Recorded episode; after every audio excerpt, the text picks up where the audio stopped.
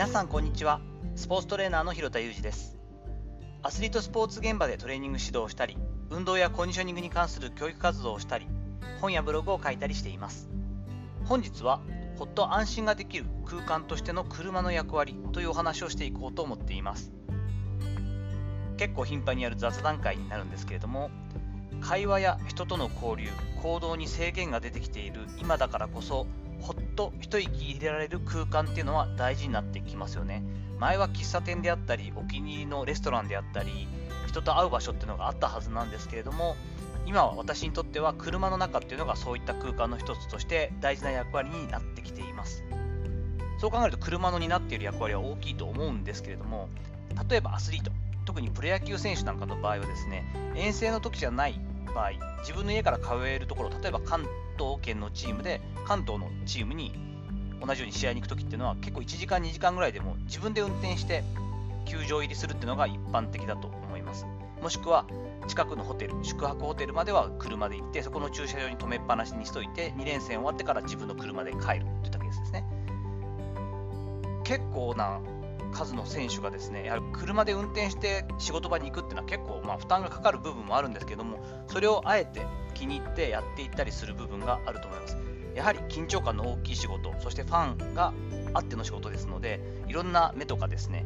周囲の視線とかこう期待を担う仕事でもあるので空間にこう車の中にボンと入った瞬間に1人の空間になったりしてすることができて自分らしくリセットしたり緊張を緩めるには大事な時間だったりするからだと思うんですね。やはりそういったことを言う選手が多くて、やっぱ自分で1人で帰っていくときに、今日の試合の反省をしたり、ちょっと冷静になれたりするんですよねという話をする選手がとても多いです。私自身も初めて社会人として仕事をした時っていうのはもういきなりプロ野球のチームだったわけでそんなに運転もうまくないですし好きでもないですし当時は特にお金があったわけではないんですが車をワンボックスカーを買って仕事が終わった瞬間に駐車場に止めてある自分の車の中に入る。そしてお気に入りの音楽やラジオを聴きながら自宅に帰る。もうこの入った瞬間に自分一人のスペースというか空間になれることがとても嬉しくて安心してそれだけ緊張感の高い中でお仕事をしていたんだと思うんですけれどもすごく大事にしていた記憶があります。またですね家族同士なんかでもこうちょっと話しようかって言ってこうリビングルームのテーブルの前にこう向かい合うとかいうよりもですね特に思春期のうちなんかも娘がいますからよく話す方ではありますが面と向かって話をしたりするよりもごく自然に前を向いてね車がこう風景が流れていく風景を見ながら自然に話ができたりする相談事をしたり自分の愚痴を伝えるといった効用も車にはありますよね。我が家には中古で購入した K の白い自動車があるんですけれども2年ほど前に購入したんですが家族全員がお気に入りのキャラクターがマニアックなんですけれどもいましてそのアイテムでいっぱいにしています。のキャラクターから来ている名前でラッコ号と呼ばれてこの軽自動車。本来の名前は全然言われたことがないんですけれども娘たちの通学の送り迎えを中心に日常生活の中で活躍してくれています。わずか2年ではありますがいろんな思い出を作ってくれる場所になっているしいろんな話が子どもたちとか妻ともできる場所になっています。これね、何年後かになるかわからないですが、初めから結構ボロボロで買ってはいるんですけれども、3年後なのか5年後なのか10年後なのか、この車を売却したり処分するときに、多分すごく寂しくなったり、なんか家族とお別れするような気分になったりするんだろうななんていうのを思ったりしています。物の価値としては、K の中古車ですから、それほど高いわけじゃなくて安いのを買ったんですけれども、そこにこう自分たちで意味付けをして、そこに思い出を乗せて、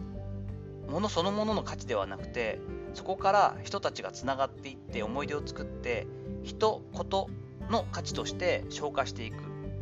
なんとなくこう価値が上がっていく。こういったことって人間特有の価値観だと思うんですけれども今ね一言消費なんていう表現がされたりしますけれどもこういった経験を自分自身がしておくことによってあ物の価値ってこうブランドだったりはいそのものの価値がいくらとかいうことではなくてそこに人の思いだったり何かこう思い出イベントだったりワクワクだったりそういったものがこう乗っかってきて価値を生むんだよなということはこういったところからも分かるよななんていうふうに感じたりもしています。